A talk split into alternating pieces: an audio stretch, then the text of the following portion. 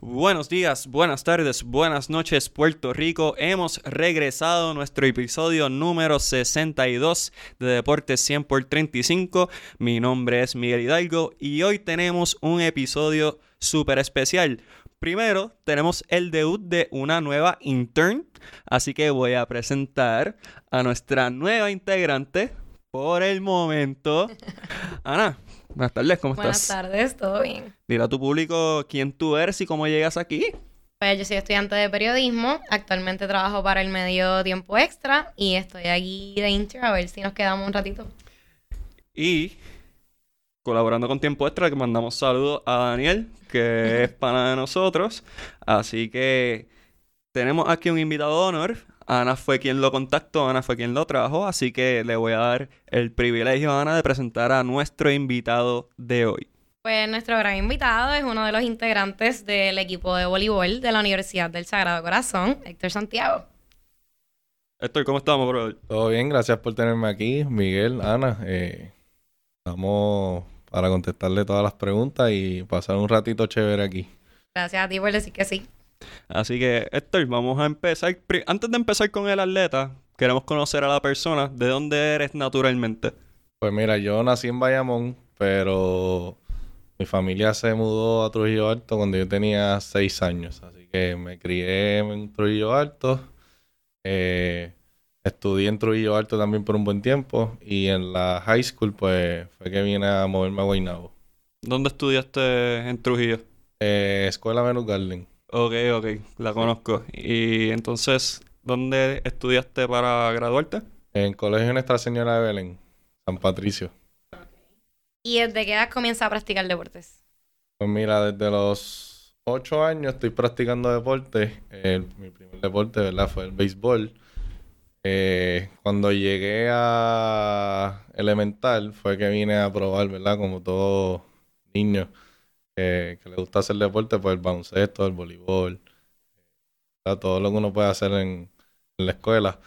Eh, me especialicé en el béisbol a los 10 años. Ahí fue que decidí que, ¿verdad? Tenía, bueno, mi, mi madre, mis padres, que, que vieron que yo tenía ese amor por el deporte y pues desde los 10 años estoy practicando en, ¿verdad? En deporte en clubes.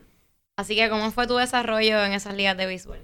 Pues mira, fue mis hermanos mayores de parte de madre, eh, Jonathan y Robert, eh, jugaron béisbol toda su vida, así que yo crecí yendo a los parques, yendo con mi mamá, con ellos. Eh, y como les mencioné, a los 10 años fue que yo vine a empezar a jugar en equipos. Eh, empecé a jugar en Las Lomas. Creo que Miguel sabe, ¿verdad? El club Sí. bien prestigioso que está allí, eh, Los Potros. Eh, así que desde los 10 años hasta, hasta los 17 estuve fiel allí jugando. Eh, creo que fue algo bien bonito.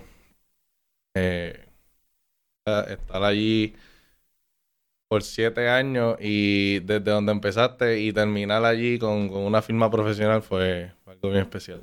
Así que más o menos a los 17 o cómo fue ese momento que tú te das cuenta que puede ser prospecto para hacer. Pues a los 15, desde los 15 años en Puerto Rico es que empiezan a, a los escuchas a verte. Eh, Pero a los 17, pues un año, ¿verdad? Que yo tuve en la escuela jugando voleibol y pista y, cam- pista y campo. Eh, sobre eso, o sea, el béisbol por afuera fue un año bien sacrificado. Pero siempre el Colegio Nuestra Señora de Belén eh, sabía que mi prioridad era, ¿verdad? Cuidarme para el draft en, en el año 2015, que fue en el año en que yo me gradué.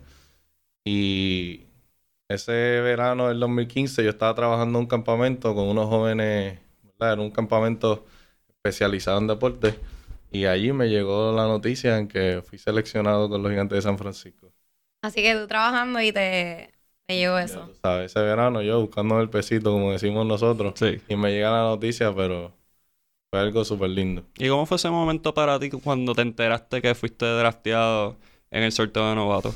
Pues mira, honestamente yo no esperaba una llamada. Eh, yo había tenido un año un poco tough. Eh, pasé por una lesión. Ofensivamente, ¿verdad? En la pelota no me fue muy bien. Pero tenía una buena beca en División 1 con Alabama State. Así que yo dije, si no me llaman el draft, pues ¿sabes? Tengo esta firma, estoy tranquilo, tengo los estudios, vamos a echar para adelante. Eh, pero me llegó la llamada en la ronda 12 de ese draft del 2015 y de verdad cuando yo vi la noticia, lo primero que me pasó por la mente fue un flashback de, de todo lo que uno ha hecho, ¿verdad? Durante todos esos años de sacrificio con mi familia, eh, yo mismo, mis amistades, todos los momentos buenos y malos. Eh, pero sí, eh, al final es una noticia que, que te alegra el día entero. ¿Y recuerdas cuál fue tu primera llamada? ¿A quién fue la primera persona que tú llamaste cuando te enteraste que fuiste seleccionado? Pues mira, eh, para hacerte la historia, yo no estaba viendo el teléfono porque estaba trabajando y veo el teléfono full de notificaciones. Así que, espérate, ¿qué está pasando? Obviamente, la primera persona que llamé fue a mi mamá. Y, Mami, ¿viste? Y me dijo, sí, papá, que sí, estoy bien contenta, súper orgullosa. Pero en un momento tan importante no estar con tu familia, pues es un poco, ¿verdad? Difícil, pero ya cuando, nos reunimos en la noche, ya eso fue celebración, sentimientos y... ¿Cómo te explico? Eh, más sentimientos para mí que, que celebración, pues, como te dije, fue un flashback de todo lo que uno pasa para, para llegar ahí. Y mencionaste a tus hermanos, que tus hermanos jugaban antes que tú. ¿Qué, qué fue la emoción? Mencionas tu emoción. ¿Cómo fue la reacción de ellos cuando se enteraron que, que logrado el sueño básicamente de toda tu familia, que era jugar? Como lo dijiste, algo que fue un,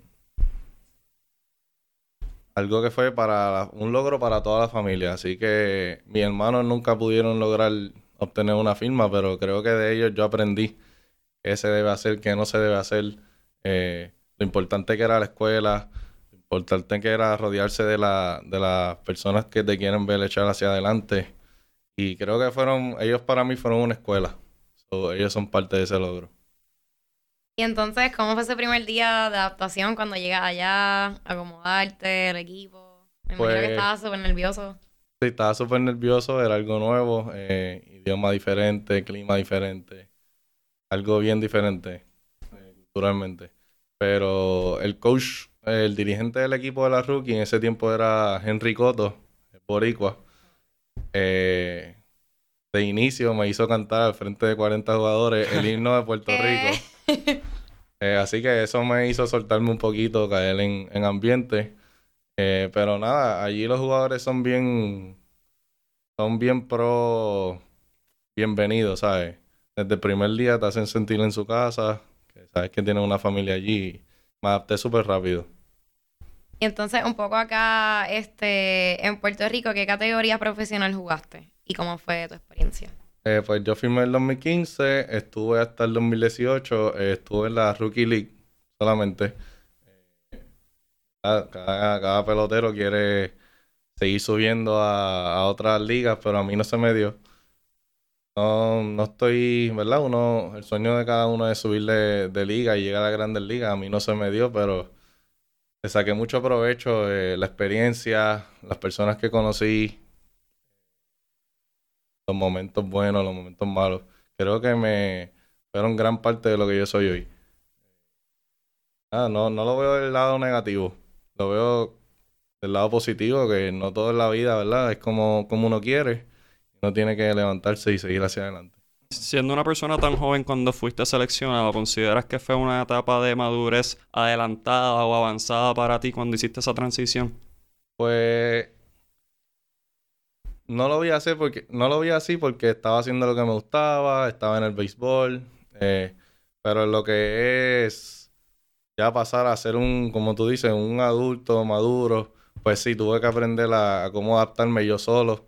Ya no estoy con mis padres, ya no estoy cerca de mis amigos, eh, de mis personas queridas, pero sí, lo vi y fue un cambio como un poquito drástico. Pero como te dije, estaba un poco envuelto en el béisbol, so maybe no me di cuenta.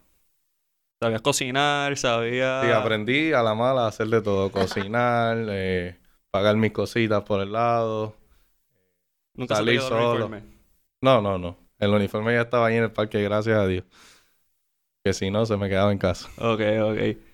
¿Y llegaste a jugar profesional en Puerto Rico?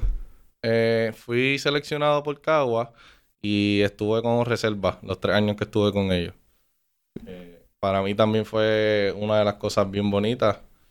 Mi primer año ser seleccionado con los gigantes, después Escora me da una llamada y me dice que fui seleccionado para los criollos de Cagua. Nunca tuve la oportunidad de jugar un juego oficial, pero sí me, me, preparé con ellos. Eh, estuve en el transcurso que ellos hacían para prepararse para la temporada. ¿Algún jugador que recuerdes que fue como tu favorito en ese proceso que te enseñara más? Acá en Puerto Rico. Sí. Pues yo, yo creo que. Wow, tengo muchos nombres. Ya son bien amigos. Pero el primero que me viene a la mente es Rey Navarro. Es el. Creo que Miguel sabe quién es. Sí, fue el jugador más valioso de la final. Exacto, pues Rey Navarro fue. Él es un jugador que jugó con mi hermano. Y después yo firmar, siete años después, y jugar con una persona que jugó con mis hermanos. Y es súper reconocido en el pueblo de Cagua. en, el, en el béisbol de Liga Menor. Y hasta llegó a jugar Grandes Ligas. Pues para mí eso fue como que, wow donde yo he llegado. Y por ejemplo, ¿qué le diría a esos jóvenes que están en la Puerto Rico Baseball Academy o en otras academias que están en el mismo proceso que tú estuviste hace años atrás de ser drafteado o no? Porque, por ejemplo, conozco mucha gente que pues no se le da la oportunidad, pero ¿qué les diría si se les da o si no se les da? Claro, pues mira, mi, mi consejo es que, que lo académico va primero. ¿Por qué? Porque, como tú bien dijiste, el draft, la matemática es son 40 rondas por 30 equipos. Son 1.200 elegidos al año de 80.000 que hay en, Estados Unidos, Canadá, Puerto Rico, escuelas y universidades. So, ¿Por qué lo, más importante es lo académico? Por, la, por, el número que te dije. Eh, no todo el mundo tiene ese privilegio, por más talento que tengan. A veces uno quiere que lo llamen, pero eso no está en el control de uno. Así que les recomiendo que trabajen en lo que ustedes pueden controlar. Que ustedes pueden controlar, pues, lo académico, cuidarse, trabajar duro, ser disciplinado, llegar tiempo a, las clases, a las prácticas, eh, ¿sabes? Ser responsable con todo. Pero, como dije, todo lo que tú puedas controlar. Y mencionaste a Rey Navarro, que otros jugadores, y no necesariamente en Puerto Rico, sino también en San Francisco, recuerdas que te ayudaron mucho en tu, en tu proceso de desarrollo y de mejorar como, como atleta? Demasiado. Yo creo que rodearse de gente que, tiene mucha experiencia, especialmente en Puerto Rico, sabes que los boricuas somos bien unidos, nos gusta ayudar a, las personas, pues yo ni tenía que preguntar por ayuda. Ya yo al, estar al lado de ellos, ellos me daban esos tips consejitos que, te hacen ser mejor pelotero y mejor persona. Eh, pero sí, algo que, por siempre voy a estar agradecido. Y una cultura como San Francisco, que es una cultura ganadora, que te enseñaban los dirigentes y los directivos de cómo comportarte como profesional? Pues bien importante, algo que yo siempre le he querido llevar mensaje a los jóvenes, que no solamente el talento, o sea, hay millones de personas con talento, pero están dejando atrás lo que es la, imagen, lo académico, eh, comer bien, todas esas cositas por el lado, como le llamamos nosotros, para que te haga un jugador completo. Eh, un ejemplo bien grande que tengo yo es que yo hice amigos en el béisbol que quizás no eran los más talentosos, pero eran bien respetuosos, bien disciplinados. Y hasta el sol de hoy, yo pienso en ellos, pienso en sus nombres y, y lo primero que me viene a la mente es respeto. También he conocido gente con mucho talento que no tenían disciplina, que quizás no cumplían todas esas cosas y pues... Sí, entonces ¿de qué te sirve? Exacto, pues lo que quiero decir con esto es bien que tengan bien presente lo que es la disciplina, el, la presencia y el respeto al deporte y a las personas que te rodean. Y entonces, ¿cuándo Héctor decide que hay que dejar el béisbol? Pues la noticia, ¿verdad? De que los gigantes me dieron release de contrato, eh, me chocó, me chocó un poquito porque es lo que uno lleva haciendo toda su vida. Pero yo, yo sabía que tenía otras puertas por abrir, lo que es la universidad, ustedes saben, la música, el voleibol siempre, me ha encantado. Es mi deporte favorito, que ustedes no lo crean. De ver y de jugar. Sí, el béisbol es mi pasión, pero si me dieran a escoger entre el voleibol. Eh, fue algo que yo no controlé, obviamente, yo di el máximo. Pero ese año del 2018 al 2019 fue un año que, que yo cogí para ver qué quería hacer académicamente, quería trabajar, todo eso. Así que solamente estuve un año en la música y ahí entré a Sagrado Corazón y dejé, tomé la decisión de dejar el béisbol por, por un ratito. Vamos a, a remontar un poquito. ¿Empiezas a practicar voleibol en qué club? Eh, a los 14 años. Sí. A los. Sí, a los 13 años jugué con el club de los Pitirres. En Guaynabo. Guaynabo. Estuve, practiqué un mes antes del Jeep Voleibol. Wow. Ese verano. Para ser específico, el verano del 2013, que yo estaba eh, el verano que uno va de octavo grado a noveno grado. ¿Y siempre te desempeñaste como opuesto o fuiste brincando de posición en posición? Empecé como, como central. Creo que es el, el cuento de todo el mundo. Me acuerdo, sí, me acuerdo que. Me acuerdo de mi primera práctica, brincando mucho, pero no sabía ni pegarle al balón. Este, pero sí. No, no me importaba qué posición iba a jugar, yo solamente quería estar en un club y desarrollarme. Y, y entonces, ¿cómo surge la oportunidad de llegar a Sagrado? Pues. ¿Era algo que ya estabas contemplando o...? Pues como te dije, estuve ese año pensando qué quería hacer conmigo mismo eh, académicamente y empecé a preguntarle a mis amistades y a otras personas, mira, ¿qué, qué crees para esta carrera? ¿Qué recomienda? Unos me decían el Turabo, ¿En qué carrera estabas interesado? eh, administración de empresas y, ¿verdad? Escuchando todas estas opiniones, pues la primera universidad que fui así fue Sagrado. Empecé a hacer todas las gestiones y me interesó la carrera del desarrollo empresarial. Creo que es algo nuevo, algo, algo que yo diga, wow, me gusta. Negocio. Y pues llego a Sagrado, hago las gestiones y uno de mis compañeros se entera que, que voy a estar eh, eh, tomando los cursos ahí y se lo dijeron a uno de la oficina. Después hicieron el acercamiento para yo jugar en el equipo de voleibol, que no estaba en mis planes.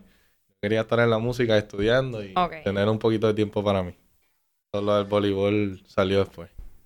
Así que más o menos, ¿cuáles eran tus planes entonces antes de que el voleibol estuviera como opción en la mesa? O sea, ¿ya lo de DJ estaba planeado o, era, o quería ser cantante o cómo? No, eh, lo de la música ha estado, eh, pero siempre fue escondido.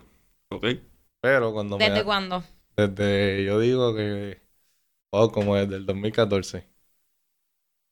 Pero ya cuando termino el béisbol, pues lo veo ya como un, como mi trabajo, ¿me entiendes? Pues amistades, mi gente cercana, pues me lo dijo, mira, sacarle provecho a la música. Pues así fue. Lo que tomaba la decisión de dónde iba a estudiar y qué iba a hacer. Y cuando dices que lo tenías escondido, ¿te refieres a que iba, tirabas los paris de marquesina y no... Sí. Tú eras el que ponía el Con poquitos invitados. Literalmente así fue que me di cuenta que me gustaba ser el que ponía la música en todos los lugares, en las casas, en los botes, de camino a un road trip, en la playa. Eh, pero sí, 2014 al 2017 creo que fue como fui desarrollando eso en mi tiempo libre, así, escondido. Ahí lo sabía. ¿Y recuerdas tu primer party? Eh, wow. Recuerdo algunos parties en los cuales yo ponía la música así, pero el que yo cuento como primer party mío, como DJ El oficial, el oficial, oficial. el oficial, fue en las fiestas de la cuevita del 2016. Famosas y anuncio no pagado, dicho sea de paso. Sí, Pero la cuevita. Pues ahí tuve la, la oportunidad de poner música frente a un montón de personas. ¿Ya tenías tu nombre artístico y todo? No, todavía no tenía Era mi di- nombre. un DJ. No, yo tenía un nombre ahí más feo. Era Santiago, como ST de Santiago. Yo no sabía ni qué nombre ponerme, pero después con el tiempito me, me gustó el nombre de DJ Heck. Algo cortito, en inglés, va con mi nombre. Exacto.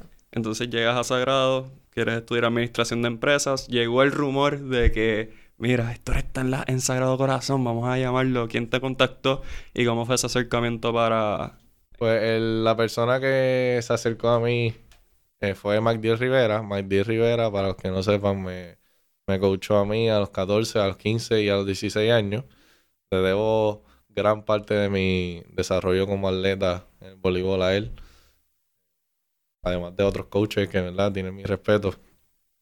Eh, Matiel me dice, mira, eh, para que juegue en Sagrado. Yo le dije, mira, Matiel, yo estoy súper decidido. Yo no quiero jugar voleibol. Quiero estudiar y, estar en la música. Me dijo, ah, que si estás llorón, así. O sea, él es- yo lo quiero ver con un papá y me lo dijo así en confianza. Y esa llamada pues se quedó ahí, hanging. Después, como a la semana, eh, había práctica en Sagrado y me dijo, mira, hay práctica a las 4. Llégale. Y así mismo me enganchó. Y dije, bueno, pues yo no tengo nada hoy. Debería ir. Vamos, vamos a ir para Sagrado ahí a matar la fiebre. Y yo creo que eso fue, eso me despertó la chispa. eh. ¿Cómo te sentiste? O sea, llegaste como... Llegué, Reacia sí, llegué un poquito crudito, pero lo que vi, para no haber jugado en cuatro años, lo que vi en esa práctica, pues dije, ok, pues si yo me pongo ready, creo que puedo ser parte del equipo, aunque no sea cuadro. ¿Y todavía mantenías condición física de... Mm, No como antes, pero yo creo, Ay, un poquito fatigado. literal, el brinco estaba súper bajito, eh, la resistencia, el aire, me faltaba un un tanque, un tanque de oxígeno, ¿verdad? Para poder seguir practicando, pero eso me motivó a mí a trabajar. A mí me gusta estar haciendo ejercicio y, y estar en equipo. Entonces Magdiel te dice, ven a practicar y ves que todavía queda esa, esa chispa por participar. Cuando decides voy a jugar, ya Ramón Lorenz era tu, era el técnico. Sí, ¿Y cómo fue esa primera interacción con Lorenz?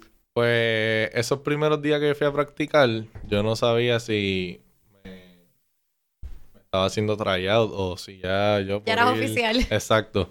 Y pues yo, yo me reuní con Ramón y le dije, mira, eh, yo voy a ser parte del equipo, pero tengo unos compromisos con la música, que si yo tengo alguna práctica eh, confligiendo con el evento, ¿Y qué te dijo? necesito que me dé el break. Y me dijo que sí.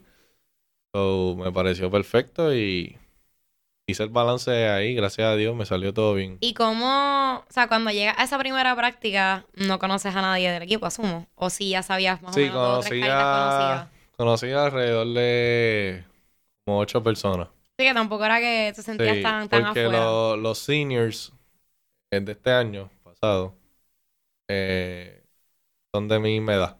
Ok. So, ya conocí a varios. Y entonces, a medida de las prácticas, ¿te sentiste bastante cómodo en esa interacción del equipo? ¿Te sentías parte de o todavía como... Pues sí, eh, al principio era, estábamos en el preseason. Había un- muchos jugadores bien motivados, algunos normal. Pues yo dije, espérate, yo no quiero estar en un equipo donde no quiera, ¿sabes? Que haya algunos jugadores quieran ganar y algunos no. Pero después con el tiempo vi que, que todo el mundo estaba en la misma página y eso me motivó a mí. Yo dije, ok, aquí no voy a perder mi tiempo. So, me comprometí con ellos, ellos conmigo y con, el- con la universidad y Y entonces ahí, mientras seguías practicando, ¿cómo ibas este, entrando al mundo de la música? Porque nadie te conoce, o sea, sí, obviamente participaste en, en las fiestas como DJ, pero ¿cómo llega eso de ese, o ese, esa subida en tu carrera de poder presentarte a más lugares? Pues yo creo que O tú llegabas a los sitios, yo quiero tocar aquí. No, no, pues algunos... Hubo un tiempo que sí, yo iba a los lugares, veía cómo era el lugar, me gustaba el lugar y yo dejaba mi tarjeta. Algunas veces por ¿verdad? amistades que me recomendaban, a veces por las redes sociales. Eh, todos los lugares tienen su historia diferente, pero, ¿verdad? Yo creo que lo que yo traigo a la mesa para los lugares es que soy joven, un público joven, y con lo del gorrito es una imagen diferente, eh, ¿verdad? Creo yo que dándole un toque diferente a los lugares. Cada DJ tiene su estilo y pues yo tengo el mío y parece que le gustaron a dos o tres personas. Yo creo. Entonces, ¿consideras que has tenido grandes oportunidades gracias a practicar el voleibol? Ya que primero era algo que no tenías planificado y pues tú querías enfocarte en la música, pero algo te llamó, algo te dijo que, que te quedara. Pues mucha, como le digo a mis personas cercanas, el voleibol a mí este verano me hizo sentir otra vez bien productivo, eh, volver a lo que soy yo. Eh, a mí me encantan los deportes. Eh, y creo que me dio un descanso de lo que es la música. Estaba haciendo la música y los deportes a la vez. Son ambientes diferentes. Exacto. Y pues, maybe si yo no estuviese jugando voleibol, estuviese en la música, música, música, y quizás no cansaba o algo. Pero yo creo que haciendo el balance perfecto de las dos, ah, nítido. Eso mismo te iba a preguntar, ¿cómo balanceas el ser un estudiante universitario, ser un atleta de alto rendimiento y a la vez ser tu propia marca, ser un, un DJ reconocido en Puerto Rico? ¿Cómo haces el balance entre los tres roles? La universidad para mí ahora es mi prioridad. Pues yo sé que estoy un poquito más estable en lo que es lo de DJ. Y en los deportes, pues me queda un año de live. So yo digo, ok, la universidad puede acabar en cuatro años, los deportes uno nunca sabe. Eh, lo de DJ siempre va a estar. So yo dije, vamos a darle al 100 ahora a la universidad y el y los deportes, que después podemos seguir con lo de verdad, eh, lo de la música.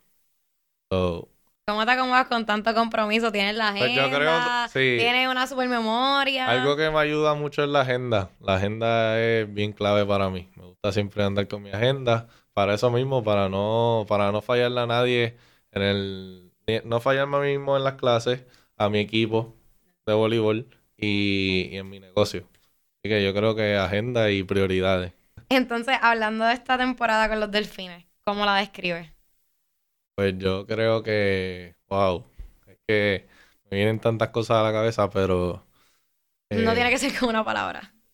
Pues yo describo que en lo personal o como en el equipo. ¿Ambos? Ambas. Ok, pues en lo personal para mí fue un reto.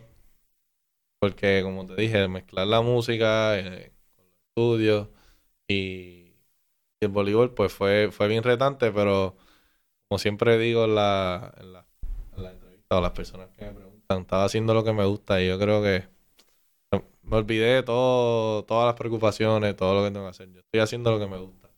Y pues en lo en, equipo, pues para mí fue un gran ejemplo de que el trabajo bien duro hecho le gana lo que todo lo, a todo lo otro.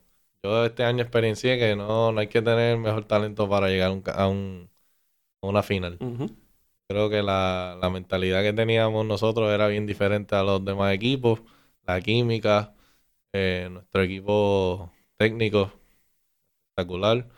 Y llevamos un mensaje bien grande a lo que es la LA y a Puerto Rico. O sea, que no había llegado a una final en 10 años. Sí. Y para que tú veas que las cosas pequeñas hacen cosas grandes. Yo estoy bien seguro que este año que viene y los que van a venir van a ser grandes también, pues ya la gente vio que Sagrado tiene potencial. Y abundando un poquito más en esa, esa labor del equipo técnico, ¿cómo describe esa interacción de Ramón con ustedes? Porque a veces lo- yo le veía que él sacaba la pizarra y los miraba y todos ustedes caían derechitos así. y cómo se entendían. Pues yo, Ramón Lorenz es una persona bien, bien estricta en el lado positivo. Sí. Eh, es una persona que te saca lo mejor de ti, eh, en lo personal y como atleta. Eh, pero yo creo que esa es la clave de ser un buen coach, eh, exigirle a tu equipo, a tus jugadores, saber las debilidades de nosotros, las fortalezas. Y aunque ustedes lo vean así, gritando y esto por alguna razón, pues yo creo que eh, eso es lo mejor que nos pasó esta, esta temporada, exigirnos, sacarnos lo mejor, lo mejor, lo mejor. Así fue. Y tú que eras el cañón grande de Sagrado Corazón, obviamente Ramón tenía una, una estructura que tú eras el principal foco de ofensiva, que él esperaba de ti, él te mencionó de antemano que ese iba a ser tu rol. ¿Y qué fue lo más que aprendiste de él en esta temporada? Pues sí, yo tenía consciente eso, pero él sabía que él hablaba al equipo también sobre cómo, cómo distribuir el balón. No podían depender de mí, o no solamente de mí, algún día que yo viniera, ¿verdad? No, no al 100, pues no podíamos cargar a otro jugador. Así que él entendía esa parte. Debo seguir, tengo, tengo que mantener el enfoque de la importancia de la que estamos hablando. Eh, ahí hay- hu- hubo muchos errores también que fueron por falta de concentración. So, que, que yo saco de eso del año que viene, pues mantener la concentración, tener en mente que cada balón vale. Cada balón puede ser un punto para nosotros o un punto para ellos. Y creo que eso me ayudó mucho y lo voy a poner en práctica este año. Y en esos momentos de tensión, muchas veces, que fue una observación que hizo Mario Batista cuando se enteraron los uniformes, que no lo había notado y cuando ella lo dijo, lo recordé, que en ese momento así de tensión y eso, ustedes como no se echaban culpa entre ustedes. Era como, vamos a resolverlo rápido y vamos a seguir. O sea, no como estos equipos que a lo mejor pues, echaban hacia un lado al jugador que había cometido el error o, o lo sentaban o algo así. Eso entre ustedes nunca lo vi. o por lo Pues- menos muy pocas veces se notó. Si estuvo o no se notó. Pues eso tiene que ver mucho con, con la química del equipo.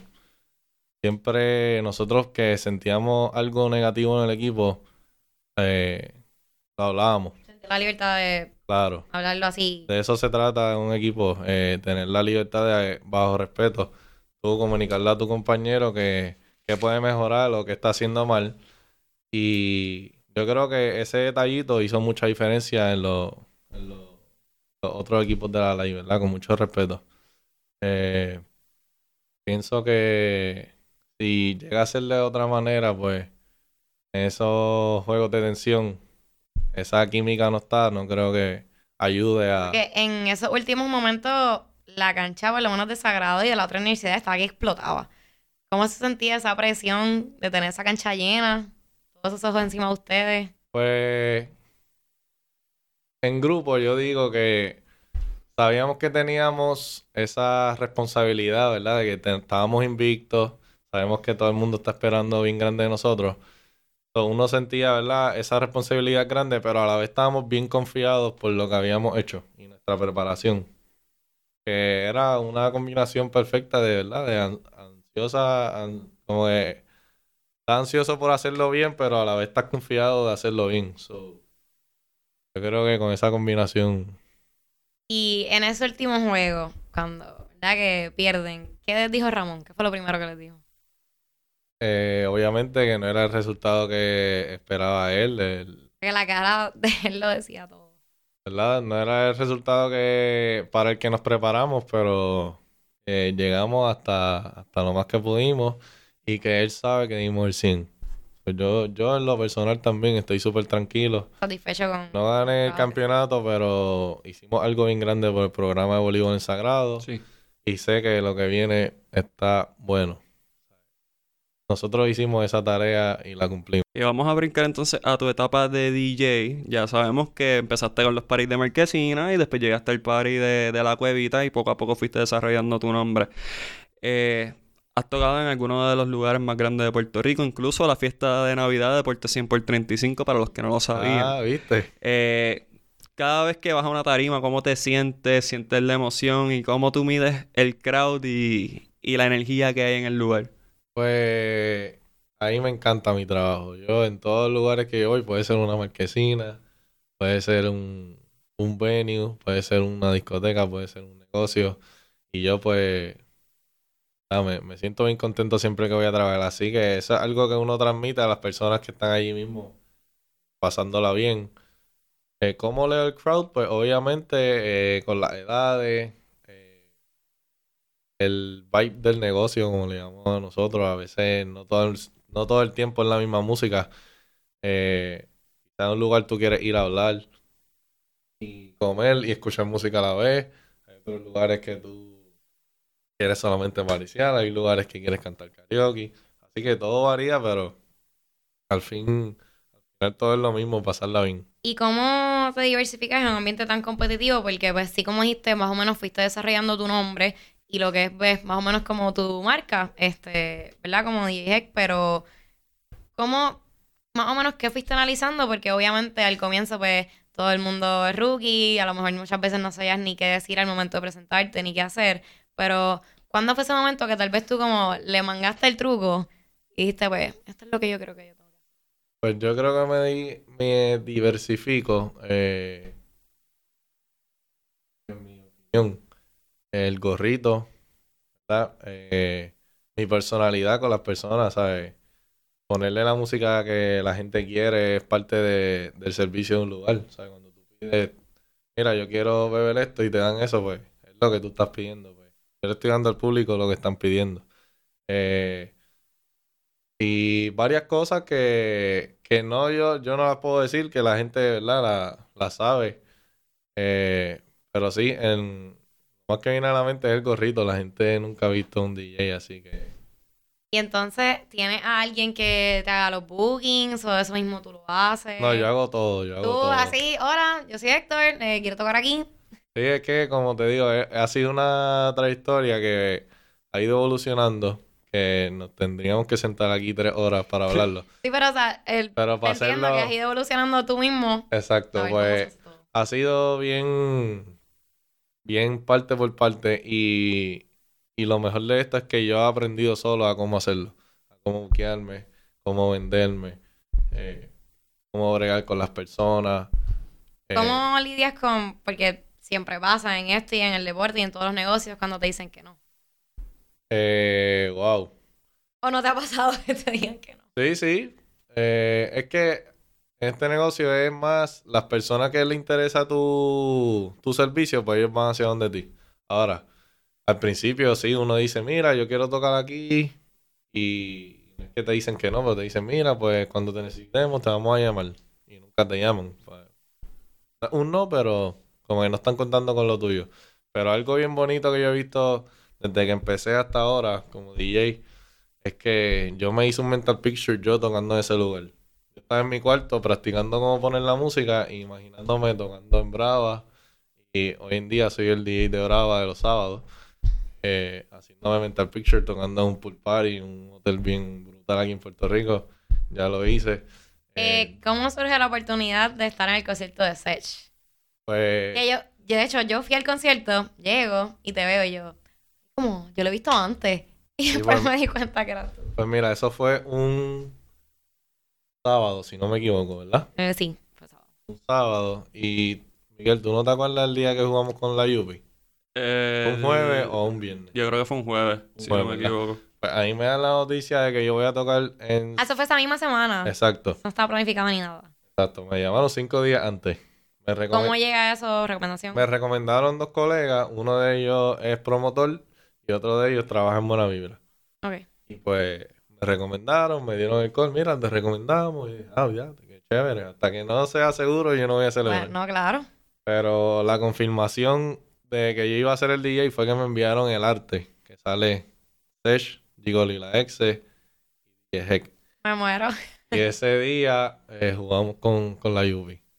So, le ganamos a la Yupi en cinco sets, un juegazo ahí insagrado, y cuando salgo ahí me envían el arte de, de, de lo que iba a ser el concierto. So, ese fin de semana yo lo celebré en grande. Ese, ¿Ese fue tu primer venue más grande o ya habías tocado en un lugar con más público? Yo diría que sí ha sido Porque mi... ese día el, el lugar estaba súper lleno. Yo diría que sí, ha sido hasta el momento el, el evento más grande en, cuestión de cantidad y venue.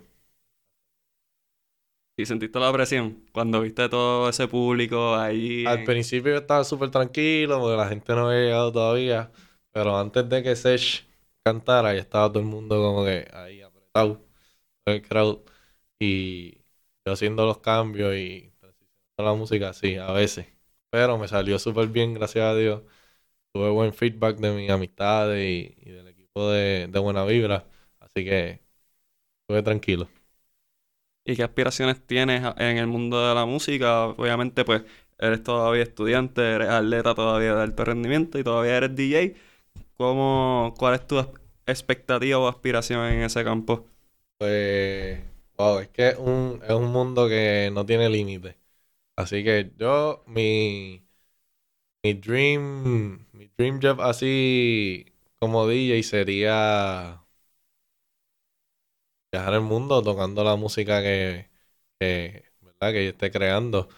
Pero como te dije, un mundo sin límites, so, uno puede hacer lo que, quiera. ¿Tienes planeado hacerle pistas a artistas? ¿Ya lo estás haciendo? Lo, lo practico por fun. Todavía no, no he sacado a la luz, pero lo hago por fun. Y sí, me veo en un futuro produciendo música y estando en tarimas grandes, en conciertos. Eso sí, me encanta. No, no como cantante. Sí, Pero pero, siendo el detrás, di- detrás de. Siendo el productor y DJ de un cantante, me interesa mucho. Viajar el mundo haciendo lo que te gusta, eso sería perfecto. ¿Y tienes algún DJ que tú dijiste cuando joven, yo quiero ser como, como fulano? él lo hace súper brutal. Yo. Claramente, hecho, me, me vino a la mente David Guetta, así bien, DJ bien grande, pues fueron, de ahí que yo saqué la, wow, yo quiero estar ahí. O sea, cuando Fue vinieron, un party que te Sí, en el que centro de convenciones. el centro de convenciones que te dio la curiosidad. ahí fue que me despertó eso y yo dije, wow, yo quiero estar ahí un día. Uno tiene que mirarla bien grande para, para ser grande. Así que me encanta David Guetta, me gusta Project, Tiesto. Así que tuyo es más eh, tec- tecno, ¿verdad? Esto es la juventud. Sí, me gusta, pero yo soy bien variado. Sí, este, en- por lo menos en... Yo soy bien, variado. bien de mood. Eh, por la mañana me gusta escuchar un poco de reggae. eh, para entrenar me gusta la electrónica. Con las amistades me gusta escuchar reggaetón. Sea, todo un poco salsita, merengue. todo. Y entonces estuviste trabajando en la Serie del Caribe. ¿Cómo fue esa experiencia? ¿Cómo llega esa oportunidad? Ya que es un ambiente que conoces súper bien. Pues esa oportunidad surge eh, con un colega mío que trabaja hace muchos años en un campamento, el campamento que les mencioné ahorita. Pues él me conoce de años y sabe que yo estoy en lo de la música, sabe que yo soy bien, que me gusta hablar, soy bien energético y pues me ofreció la oportunidad y yo al principio dije, wow, pero poner la música y animar en un evento, yo nunca lo he hecho. Pero dije, esta es la oportunidad para mí de yo soltar ese miedo. Así que puse la música, cogí ese micrófono y de verdad que fue bien, una experiencia bonita, pues estaba haciendo lo de la música en un evento de pelota, que es mi otra pasión, y me sentía súper cómodo. Así que ¿Y cómo fue esa experiencia de animar? O sea, porque no lo habías hecho antes. no Y no es lo mismo tú estar detrás de, del turntable a tener que hablar con el público y que interactúen. Sí, como uno hace que uno no ha llegado todavía y uno dice, ah, eso es fácil, eso es decir esto y esto, pero cuando llega allí es como Es que, como, ¿qué digo? Literalmente dije eso, ¿qué digo? Pero empecé a hablar por ahí para abajo y como a la hora dije, wow, esto es lo mío. Yo soy un duro en Ya esto. estaba ahí cómodo. Pero fue bien, fue, un poco agotador también, eh, porque fueron siete días. Sí. que fue agotador, pero fue una experiencia buena. Y volviendo al deporte rapidito, vas a tu último año live, eh, ¿tienes planes de tal vez buscar el profesionalismo o es algo que vas a tomar momento a momento y, y lo tantearás cuando ya te sientas más preparado? Pues creo que me voy a inscribir este año, a ver qué pasa. Pero si me dieran a escoger qué año prefiero jugar, prefiero jugar el año que viene. Eh, me voy a sentir un poco más preparado eh, físicamente y en voleibol. Y nada, vamos a ver qué pasa este verano. Si me llaman de un equipo superior, pues bien, si no, pues ponérmelo de meta para el año que viene. Y en un futuro también poder ser parte de la selección de Puerto Rico es uno de mis otros sueños. ¿Te interesa? Estaría. Voy a trabajar para eso. Y algunas presentaciones que tengas próximamente que quieras anunciar. Este podcast pues, va a salir alrededor de mañana, si no pasado mañana, así que cualquier presentación que tengas que quieras pautar. Wow, pues O tienes agenda llena. es que no la tengo aquí. Pero ¿O dónde te pueden seguir para que sigan tu agenda? Pues mira, yo estoy en Instagram, Twitter y Facebook como DJ Heck PR, así mismo como se escucha. Y prontamente creo que voy a estar en Vivo Beach Club el viernes 6 de marzo, pero en un evento privado. Así lo, lo que tengo este mes es un poco, un poco más privado y en donde yo toco usualmente los viernes, los sábados y los lunes. Eh, pero estén pendientes ahí que voy a pronto en verano quizás aparezca algo más, más grande y Y para contrataciones, ¿dónde te pueden conseguir? pues en las mismas redes sociales eh, como DJHECPR, eh, mi número es 787-969-3838 o mi email que es djhecpr.gmail.com Así. Ya saben, para todos los paris, los quinceañeros. Sí, eh, y si no quieren ir a ningún party, nos vemos en agosto en Sagrado, que También. ese va a ser mi último año jugando. Así que apoyen al, al equipo de Sagrado y al deporte de Puerto Rico. Así que queremos agradecerle a Héctor por su tiempo. Eh, a Ana, obviamente, por hacer las gestiones y conseguir a uno de los mejores atletas de la Liga Atlética Interuniversitaria. Lo puedo dar por fe. Tuve la oportunidad de cubrir alrededor de 5 a 6 juegos de Héctor y sé que tiene un gran talento, un muchacho súper humilde y con mucho potencial, así que sabemos que vas a lograr grandes cosas, no solamente dentro de la cancha, sino fuera. Así que, que te queremos desear mucho éxito. Ana, ¿dónde te pueden seguir a ti en las redes? Bueno, en Instagram como Ana Sofía Sánchez y en Twitter como Soy Ana Sánchez. Y a mí me pueden seguir en Miguel HR3 en Instagram, Miguel HR22 en Twitter y nos pueden escuchar a través de cualquier plataforma de podcast, Apple Podcast, SoundCloud, Spotify, Google Podcast, en fin, donde quiera que ustedes consuman sus productos de podcast, estamos ahí disponibles, Deportes 100 por 35 y Tiempo Extra tiene sus redes también. Sí, Tiempo Extra así mismo, XRDA en Facebook, Twitter e Instagram. Así que apoyen el deporte universitario, esos son los futuros superestrellas del mañana. Y también apoyen la Liga de Voleibol Superior Femenina que está en su, en su momento cumbre esta temporada.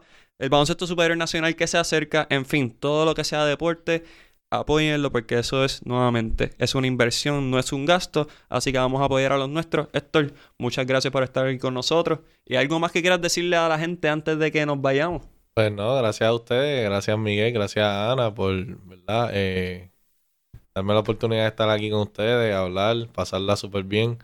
Y como dije, a seguir apoyando a Sagrado y a todos los otros equipos de la LAI. Que yo creo que cuando nosotros vemos esas canchas llenas es donde más estamos viendo que, que sí, la gente está, le encantan los deportes y, siguen creyendo en nosotros. Así que nada, apoyen a Tiempo Extra, a Deporte 100 por 35 y a DJ Heck. Nos vemos. Así que chequeamos, Curillo. Nos vemos en el próximo episodio. Ana tal vez esté, quién sabe. Yo espero, yo espero. Pero muchas gracias a todos por su sintonía. Y recuerden, sigan a todas estas personas en sus redes apoyando el deporte local.